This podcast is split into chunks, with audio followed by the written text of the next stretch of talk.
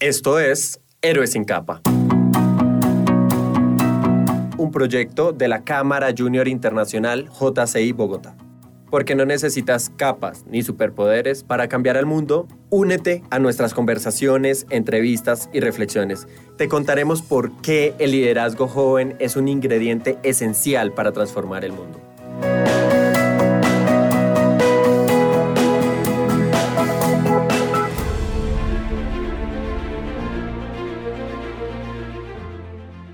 Hola a todos, bienvenidos a un nuevo episodio de Héroes sin capa. Este, esta temporada es una temporada muy especial y ya lo he repetido varias veces, pero, pero creo que no, no debo dejar de decirlo y es eh, la premisa de esta temporada, estamos hablando sobre cómo los jóvenes y el sector empresarial somos agentes catalizadores de cambios positivos. Voy a aprovechar a, a todos para darles una cálida bienvenida a este nuevo episodio y a nuestra presidente Viviana Hernández. Presidente, bienvenida. Hola a todos, bueno, de verdad que siempre es muy grato acompañarlos y bueno, Edison, hoy tenemos un invitado muy especial. Así es. El invitado que tenemos hoy es el doctor Néstor Fernández de Soto. Él es el subdirector general de la Caja Colombiana de Subsidio Familiar, que yo creo que el nombre es muy largo y muy, mejor la conocemos como Colsubsidio. El doctor Fernández es abogado de la Universidad del Rosario con especialización en Derecho Comercial, Derecho Privado, con más de 40 años de experiencia en desarrollo de modelos de negocio y participación en juntas directivas. Fue presidente de Acerías Paz del Río, fue ex, es exdirector de la Caja Confenalco y hoy es el subdirector general de Colsubsidio.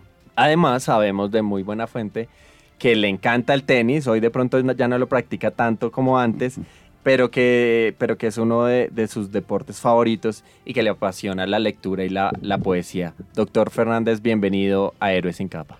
Pues le agradezco muchísimo esta invitación y esa presentación. La verdad es que me siento muy honrado de que ustedes hayan tenido la molestia de invitarme.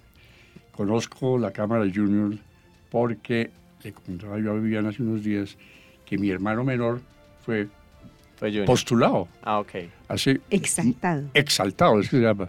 Hace muchos, muchos años, de tal manera que conozco la Cámara Junior y me acuerdo que fue exaltado en el Teatro Colón, donde mi mamá era la directora del Teatro Colón durante muchos años. Imagínate.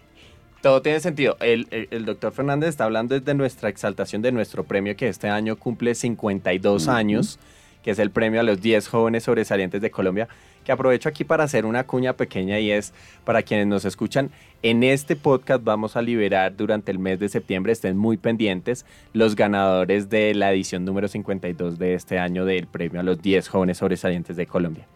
Doctor Fernández, empecemos. Quisiera que nos cuentes un poco un poquito más de usted, como quién es, quién es Néstor, dónde nació, cómo fue esos primeros años, qué estudió, por qué estudió eso y, qué lo ha traído hoy a la, a la subdirección de Cal Subsidio. Muy bien, le voy a contar, voy a tratar de ser lo más breve posible, porque ya a estas alturas de la vida puede ser muy largo el cuento, pero vale la pena que tengan ustedes claridad de que yo vengo de una familia donde éramos cinco hermanos. Mm, mi mamá quedó viuda muy joven, a los 42 años. La diferencia de edades en mi familia era muy grande. Con decirle que entre mi hermano mayor y mi, hermano menor había más o menos 20 o 21 años de diferencia. Entonces, eh, siempre vi a, una, a una mujer aguerrida, valerosa, inteligente, chiquitica era, pero de una, de una grandeza impresionante que logró educarnos y logró que saliéramos adelante. Yo vivía dentro de un matriarcado, porque también vivía, a Dios gracias, mi abuela. Mi abuela pues, nos enseñó a leer y a, rezar y a, poesía incluso. Entonces, vengo de esa familia. A veces creen que, ese apellido tan largo, que es, como usted decía, el apellido de construcción es muy largo, el mío es más largo. Okay. Entonces, e, ese apellido tan largo creen que, que las cosas han sido fáciles, ¿no? La verdad es que nos hemos hecho a pulso. Una de las, de cosas que siempre mi mamá nos enseñó y nos, decía siempre, oiga, mijito, haga bien la tarea. Y yo creo que nosotros nos hemos caracterizado porque siempre hemos hecho bien la tarea y, la verdad es que no tenemos, nunca hemos tenido dificultades ni problemas con nadie. Eh, esa es una como el ADN de, de, nuestra familia y somos una familia que muy, muy unida, no somos muy grandes, pero bueno, hoy en día tenemos más sobrinos. Pero la verdad es que hemos sido formados durante, eh, de una forma con muchos valores, con muchos principios, con mucho respeto hacia los mayores. Y afortunadamente, gracias a, esa diferencia de edades que existían entre mis hermanos mayores y nosotros, pues había un diálogo intergeneracional permanentemente.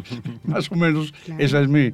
después yo eh, eh, empecé en el colegio inicialmente, inicié eh, hice primaria y parte de bachillerato en el Colegio San Bartolomé de la Merced, los padres jesuitas. Después, en, en segundo en segundo de, bachillerato, me fui para el, sitio que yo digo que es el mejor colegio de Bogotá, que se llama San Tarcisio. Salí me salí de San Bartolomé por algunas diferencias que teníamos con los padres jesuitas, pero eso, eso es otra cosa. Después eh, pues, me, gradué en el colegio, donde fui, la verdad, que un colegio maravilloso, donde también había otro de los grandes principios que he tenido yo dentro de mí, la disciplina de confianza. Eso era para nosotros pues, otro ADN de, ese colegio y me gradué con honores. Tuve la fortuna de ser quien, quien dijera el discurso de grado en el Teatro Colón, ah, donde también mi mamá en ese momento todavía era directora del Teatro Colón. De manera que había mucha, mucha, cosa, mucha cosa bonita y de, sentimiento. Después empecé a estudiar en la Javeriana en la Javeriana, y, después de que ha tenido algunas diferencias con, los padres jesuitas, entonces empecé a estudiar en la Javeriana porque dicen que hay, a veces la necesidad tiene cara de... Entonces, eh, mi hermano mayor había sido subdirector financiero de la Universidad Javeriana y los jesuitas le ofrecieron una beca para el niño. Entonces, el niño no tenía otro remedio que si quería estudiar Derecho, que era lo que yo quería, entrar a la Javeriana y becar. Entonces, la verdad es que yo entré no como muy satisfecho, yo siempre había querido ser o del externado de Colombia o del Rosario. Y entonces ahí estuve dos años hasta que la verdad los padres jesuitas y yo fuimos incompatibles. Eso ocasionó eh, algunas dificultades al interior de mi familia porque todos mis hermanos eran javerianos. Bartolinos, javerianos, jesuíticos. esto, pero bueno, eso se fue arreglando a través de la vida. Y me pasé para la, Universidad del Rosario, donde también tuve un grupo de compañeros maravillosos, eh, estudié y desde muy joven empecé a trabajar. Yo estudiaba por la mañana y trabajaba por las tardes. Entonces la experiencia mía desde el punto de vista del conocimiento del trabajo y de lo que uno debe enseñarle a la gente, pues lo, lo practiqué. Yo fui mensajero jurídico.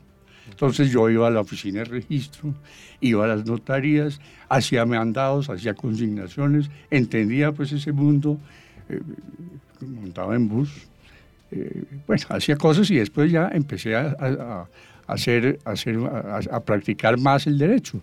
Y, y la verdad es que eh, fue muy emocionante porque en esa oficina de abogados donde yo trabajaba, era una oficina muy importante y había mucha, mucho, mucha gente y mucho personaje importante que, que, yo conocía. Entonces, eso me sirvió en la vida muchísimo para, primero, respetar a los mayores. Valorar la experiencia. De acuerdo, ahí le voy contando cosas de cómo, cómo, cómo veo yo eh, esta situación intergeneracional con los jóvenes.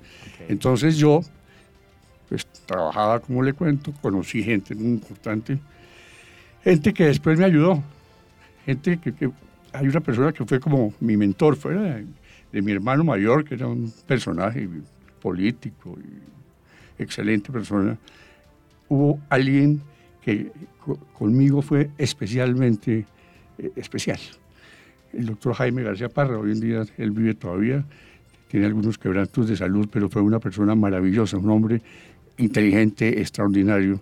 Y estando él en, en Acerías Paz del Río, lo nombraron presidente, yo en ese momento trabajaba en el Banco Comercial Antioqueño, era abogado de la región central o algo así, y me llevó a la Secretaría General de Acerías Paz del Río. Eso fue como año 80 y no, dos, tres, no me acuerdo ya. Pero fíjese lo que es el hecho de que yo hubiera conocido a ese señor cuando estaba yo estudiando y que ese señor todavía se acordara de mí y me hubiera llevado a, ser secretario privado a un tipo que estaba en cuarto de derecho, pues a uno le da como, como susto. Y, también a la gente le da como envidia. Pero, pero es mejor despertarla que sentirla. La verdad es que fui secretario privado de ese Ministerio de Comunicaciones de esa época.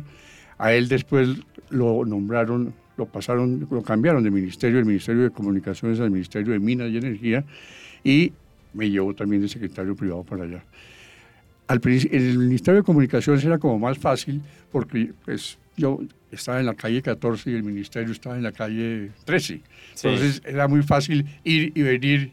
Pero después ya cuando me nombraron en el Ministerio de, Minas y Energía, que era en el CAN, pues era más difícil la, movilización. Entonces yo llegaba a la, a, oficina, doce y media, una de la tarde, dependiendo las materias que, tuviera, y me demoraba seis, siete de la noche cumplía con mis deberes, pero fue, fue una, una, época fuerte, pesada, pero la verdad es que me, me, me formó mucho, me dio, el, me, dio la visión de lo que es el servicio público. Pude dar cuenta muy de cerca de qué es lo que hace un ministro de Estado, qué, qué es eso yo me acuerdo cuando sonaba el teléfono de Palacio uno se moría del susto y, si no estaba el ministro uno no sabe si contestar o no. Era en la época del gobierno del doctor Alfonso López Miquelsen. Pero hay cosas que son, que son muy valiosas que se han formado dentro de mí. Y ese, esa persona, pues, les digo sinceramente que era tipo, tipo maravilloso, hombre encantador. Y después, lo, del Ministerio de, Minas fue antes de hacer Paz del Río, ¿no? Sí. Después nos dejamos de ver algún tiempo, él se fue embajador a algún lado, volvió eh, y lo nombraron, eh, lo nombraron presidente de Paz del Río y volvió a acordarse de mí, que yo ya estaba pues ya más formado y me, llevó a ser secretario general de, de, esa, de esa empresa en la, que, de la, en la que duré muchos, muchos años.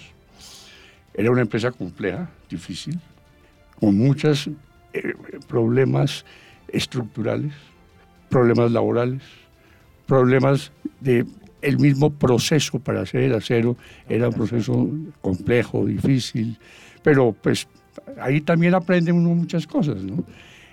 Durante muchos años fui secretario general, después fui vicepresidente administrativo, secretario general, y en los últimos años me encargaron de la presidencia. Y la verdad es que encargado yo de la presidencia me tocó, me tocó enfrentar una situación muy difícil de Ciudad Paz del Río, que fue llevar a la empresa a concordato. Eso no era, no era fácil. A veces los periodistas en esa época me preguntaban que por qué habíamos llevado a Ciudad Paz del Río a concordato. Entonces yo jocosamente decía que era que nosotros tratábamos de producir acero, pero fabricábamos ministros. Entonces, pues, Jaime García Parra había sido ministro, el que reemplazó a Jaime García Parra, que fue el doctor Juan Felipe Gaviria, lo nombraron ministro de Transporte en esa época.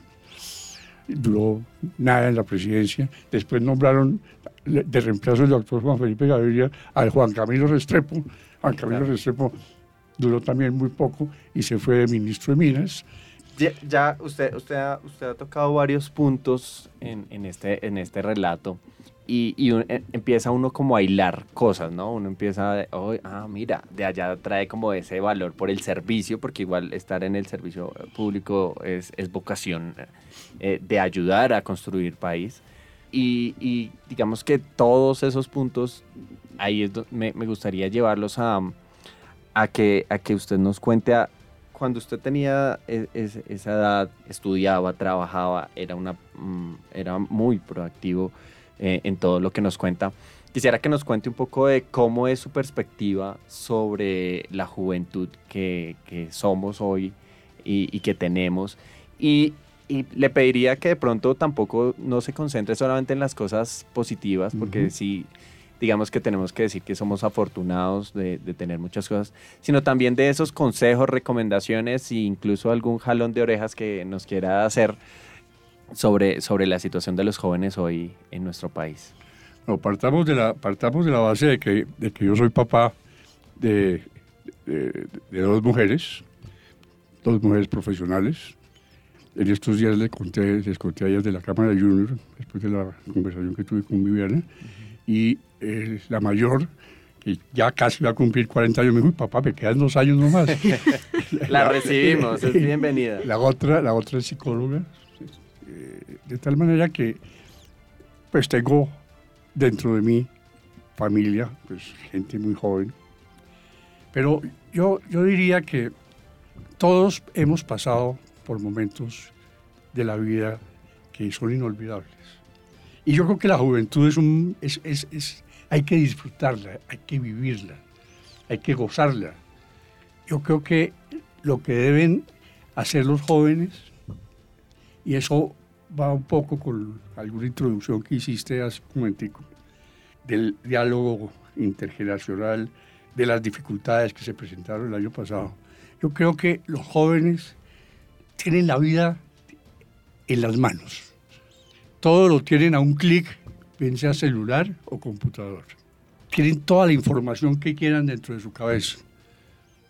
Ustedes se imaginan lo que éramos nosotros cuando estudiábamos. Teníamos que ir a la universidad, teníamos que ir a las bibliotecas.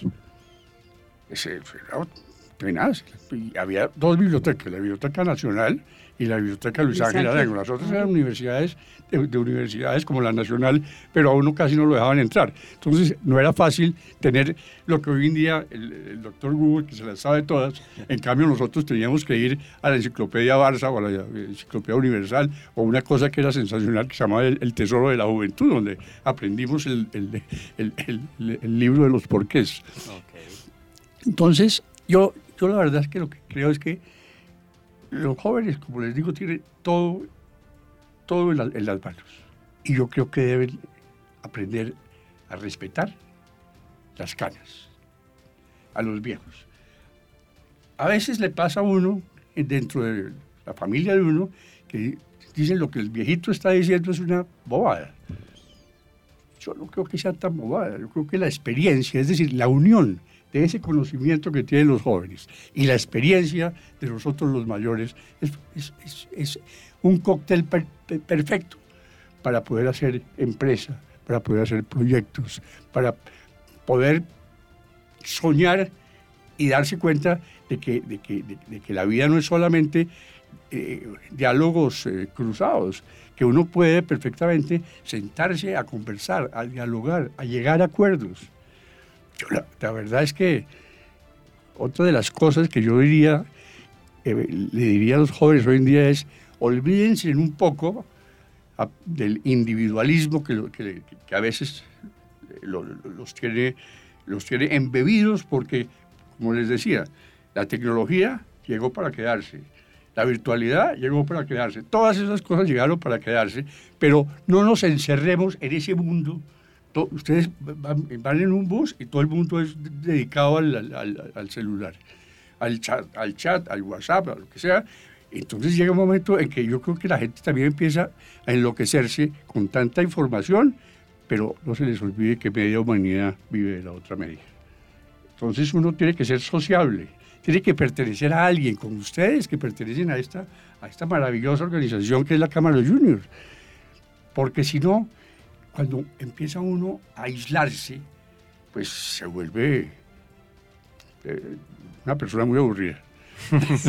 Por empezar, una persona muy aburrida, pero con alto impacto en lo que usted dice. Si no nos conectamos, si no trabajamos, si todo es netamente virtual, eh, hay afectaciones. Hace poco escuchaba una, una periodista que en, en alguna red social decía, e, ella mayor también, decía, sentimos discriminación contra los mayores porque ahora todo es digital. Entonces ya todos los papeles y los trámites y ahora es cada vez más difícil. Yo, yo, yo quisiera, y, lo, y justo digamos que parte, del, parte del, del, esfuerzo que hemos hecho con, este, con esta temporada de hablar de diálogo intergeneracional ha sido en cómo concretar cómo concretar que los jóvenes participen en formulación de política pública, en incidencia en, empresarial, y no solamente que, sean ni, ni, ni, la soberbia del uno ni la soberbia del otro, ¿sí? Porque los dos, tanto las canas como el conocimiento exces, eh, pecan de, pecamos, digamos, ahí como la cartilla de soberbia. Entonces, ¿cómo, cómo materializar?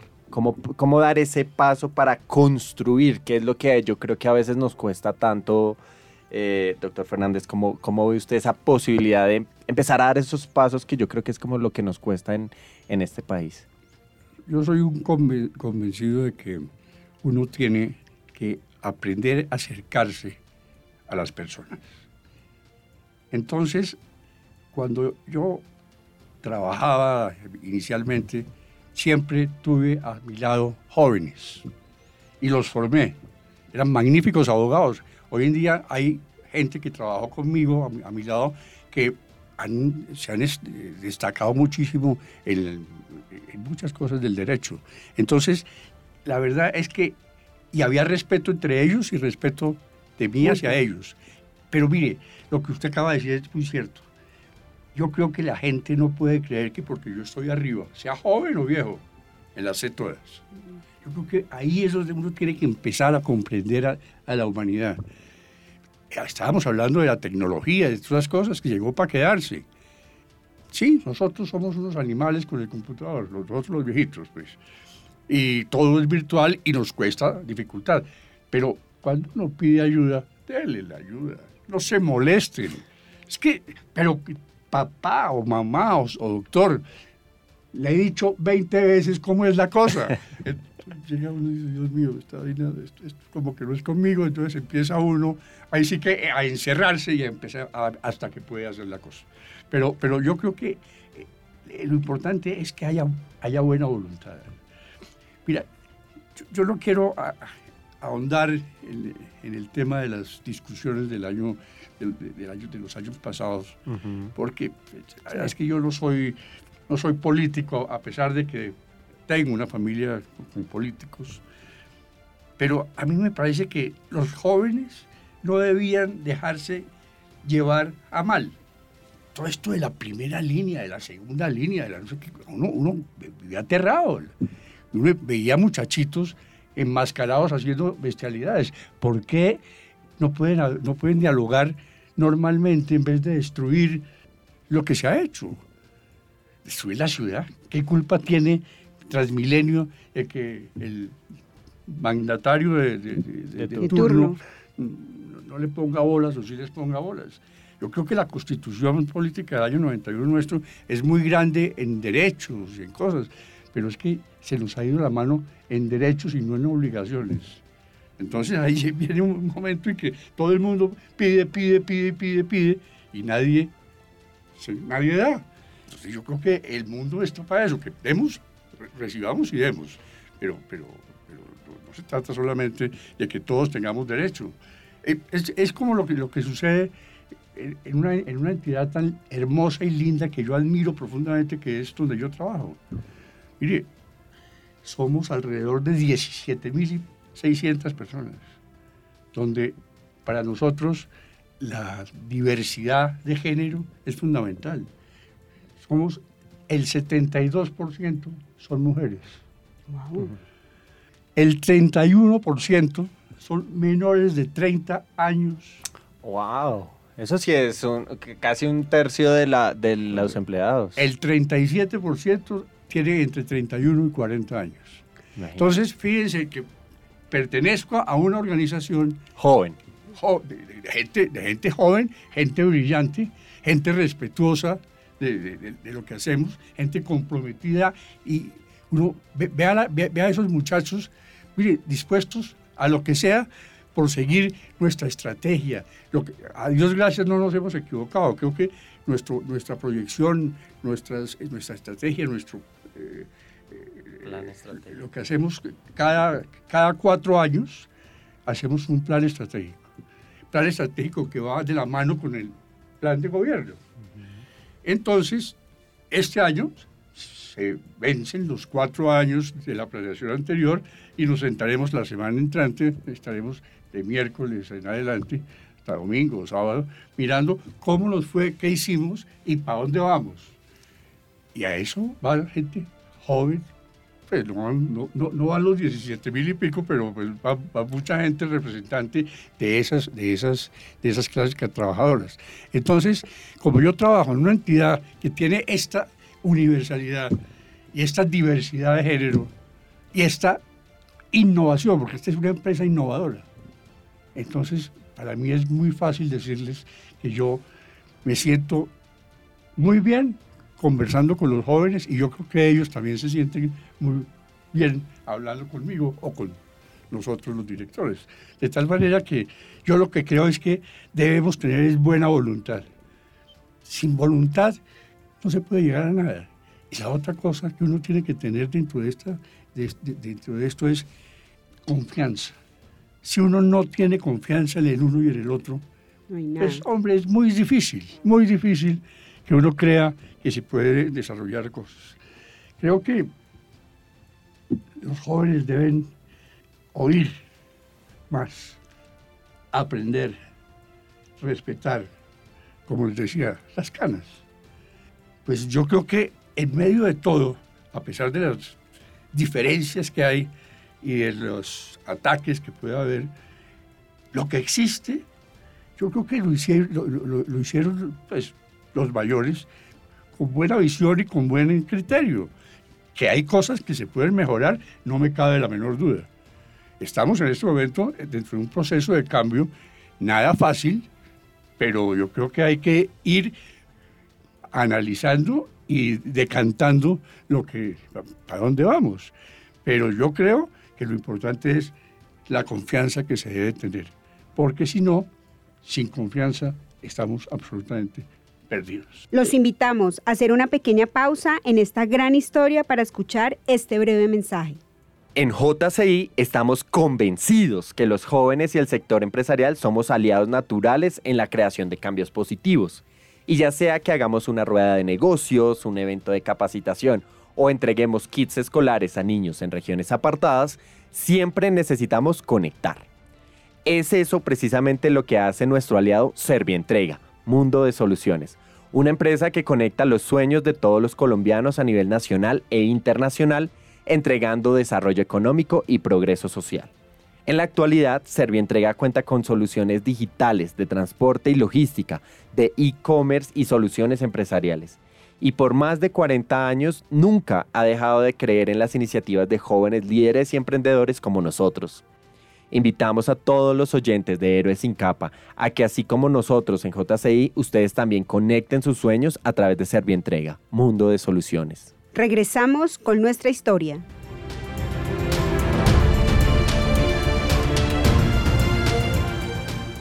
Pero Edición, mira que escuchando a, a, Colsubsidio es un ejemplo de esa unión entre la juventud y entre la sabiduría. Colsubsidio es una compañía pues que lleva muchísimos, muchísimos años y vemos el crecimiento y la solidez que tiene eh, en la actualidad y escuchar que tiene tanta gente, tanta gente joven que trabaja en pro de ella, que trabaja en pro del país, de verdad que lo llena a uno como de esperanza y, de entender que efectivamente unidos podemos y unidos podemos salir adelante, salir, digamos que sacar a la empresa, eh, al empresariado adelante y crecer como, como país.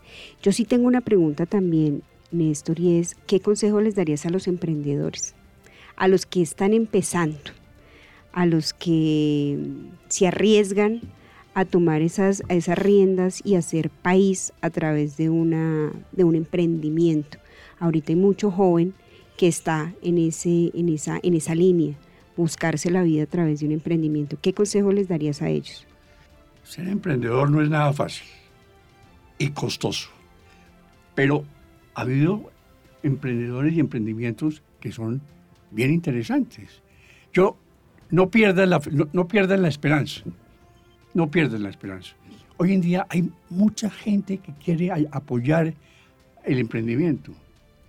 No se, no se, no, se dejen, eh, no, se, no, se dejen devastar por el primer la primera dificultad. Yo creo que eso hace que, las empresas puedan ser grandes. Pidan consejo, pidan ayuda. Mire, existen muchas cosas dentro del mismo gobierno. Las empresas, en la empresa donde yo trabajo, nos inventamos una cosa que se llama Exposible. Vea pues, eso es, esta es una, es una comunidad que promueve la transformación, la innovación y la productividad, desde la sostenibilidad, porque sin sostenibilidad no hay nada. Esa, esa palabra que al principio a uno le sonaba como rara, sostenibilidad, sostenibilidad es todo, es el futuro, es el presente. Sin eso no podemos hacer absolutamente nada. Pero mire, es posible, es un sitio que se lo recomiendo de que lo, busquen en, en, el, en, la tecnología. Estamos ahí, nosotros somos también, estamos muy cercanos a, a Exposible y conocemos mucho el trabajo que hacen allí. Fíjate que nosotros también cada año exaltamos a 12 empresas o empresarios de lo que, de lo que hacen y cómo ayudan a fortalecer el, el, desarrollo del país. Que no, no podemos ser ajenos a, a, las necesidades que se tienen. Cuando, cuando la gente habla de, la, de, la, de la, de la pobreza, de los, eh, todos esos eh, problemas de, pobreza y de, de alta inequidad, pobreza y de sí, inequidad. falta de educación. Entonces, hombre, uno no puede ser ajeno a eso. Uno sabe que eso es consciente. Ahora, que nos va a costar más, pues sí, nos va a costar más, pero yo creo que vamos a tener que ver cómo podemos ayudarle al país para que salga adelante. Mire, yo, a mí el, tema social me apasiona. Y no me apasiona por haber entrado a Consubsidio o al sistema del subsidio familiar, sino que cuando yo trabajé en Acerías Paz del Río, Acerías tenía todos los municipios, no todos, muchos municipios alrededor de su planta. Y eran municipios que tenían muchas dificultades. Nos tocó en alguna época inventarnos impuestos para el municipio de, de, Corrales, impuestos para el municipio no sé qué, impuesto por la extracción de no sé qué. ¿Para qué? Para ayudarles a esos, a esos municipios y además de todos esos municipios era que generábamos empleo. empleo. Mm. En algún momento, pues parece que no querían mucho Cedas Paz del Río, después lo empezaron a querer y a valorar, pero, pero siempre estuvimos muy pendientes de, de, de, la gente. Mire, dentro de las Ideas Paz del Río existía clínica, colegio, de todo. Era una comunidad. Un club, claro. clubes sociales, en fin.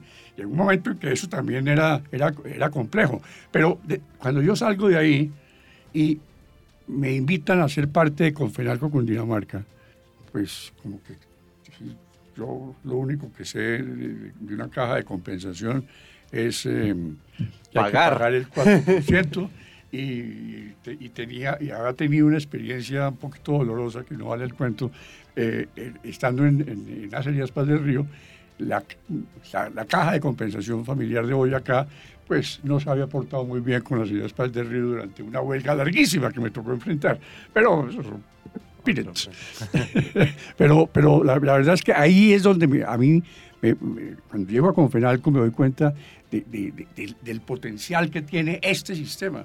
Es un sistema que va desde la Guajira hasta el Amazonas, que va por, está, está, está por todo el país. Que las cajas de compensación en cualquier lugar de Colombia son entidades muy importantes, si no es la, la segunda, la, la, primera entidad en cada departamento o municipio. Sí, sí. Entonces, a, a, a, mí me decían, en, en las ciudades del Río lo invitaban a uno a la inauguración. Entonces, era el alcalde, el cura párroco y el presidente de las ciudades del Río. Aquí es la misma cosa. El cura párroco, el policía del ejército y el director de la caja de compensación. Entonces, ahí hay una, una, una, fortaleza de estas entidades para ayudar a, a los emprendedores. A los, a los demás a los emprendedores. Entonces, yo la verdad es que creo que no hay que desgastarse mucho sufriendo.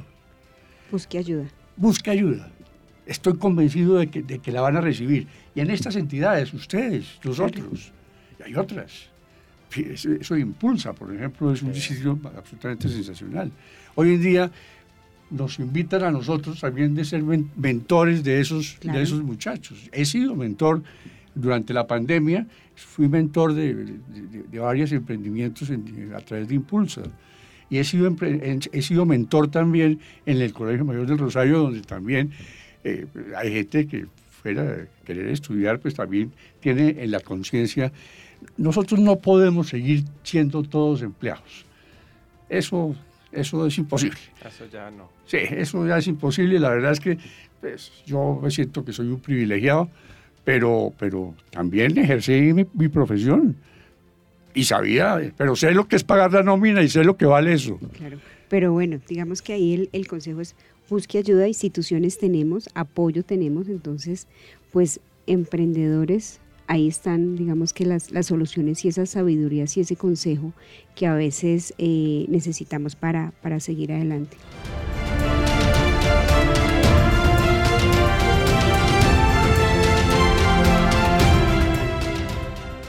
Yo quiero, ya, ya para cerrar, como retomar, retomar esto para invitarlo a que nos haga una reflexión, porque usted tocó varios puntos de lo que hoy debería ser un joven y es, uno, vocación social, ¿sí?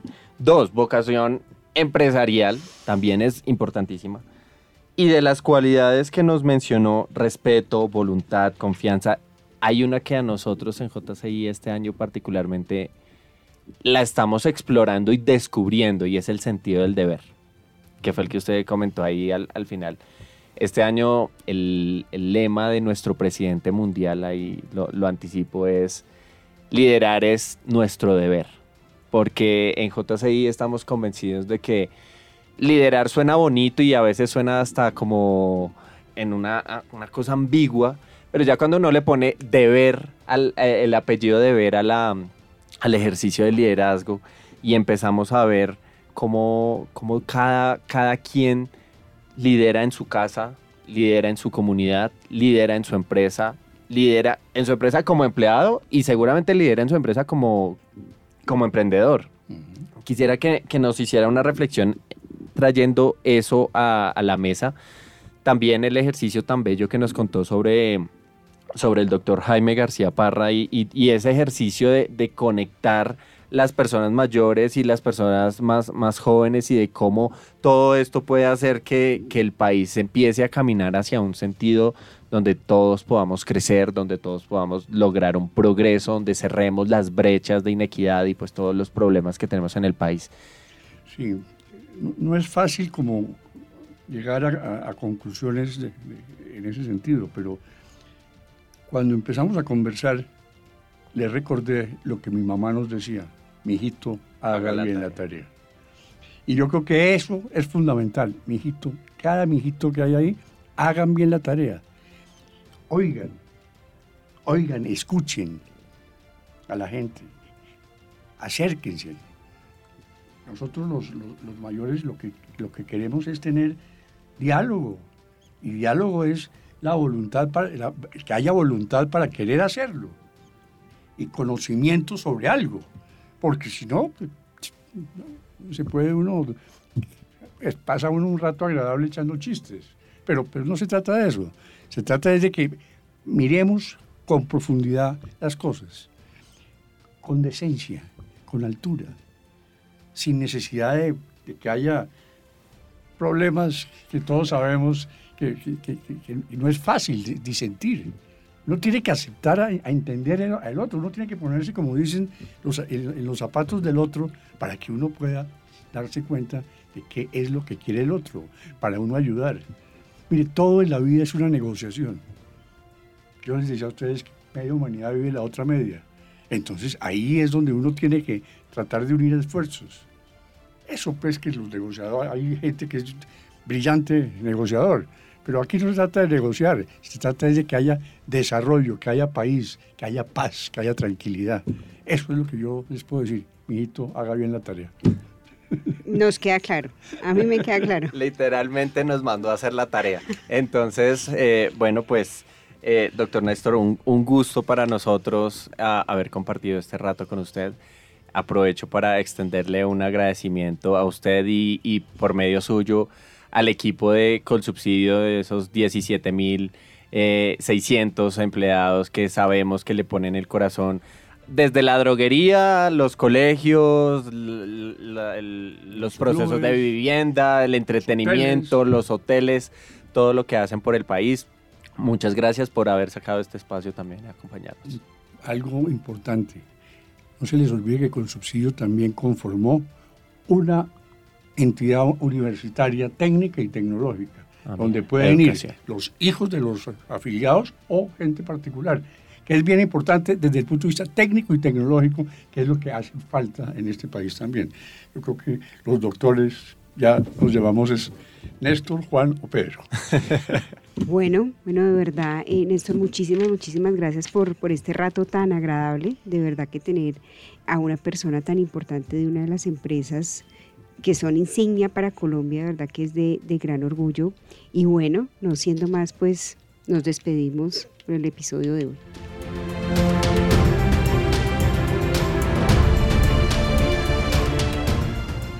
Agradecemos al doctor Néstor Fernández de Soto por acompañarnos en este episodio.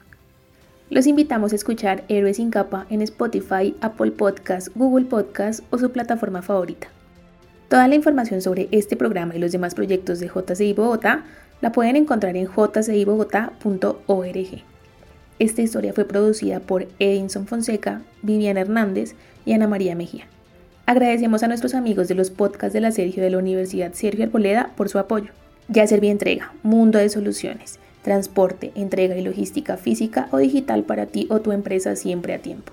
Ayúdenos a compartir esta historia en sus redes sociales y no se olvide que usted también es un héroe sin capa.